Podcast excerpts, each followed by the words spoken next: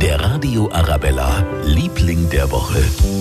Aktuell läuft's rund. Ohne Probleme rasen die über 220 S-Bahnen durch München und die ganze Region. Sie geben täglich ihr Bestes, damit wir gut und sicher in die Arbeit äh, oder nach Hause kommen. Die Bus, Tram, U-Bahn und S-Bahn-Fahrer in München und der ganzen Region. Natürlich klappt das mit dem pünktlich nicht immer.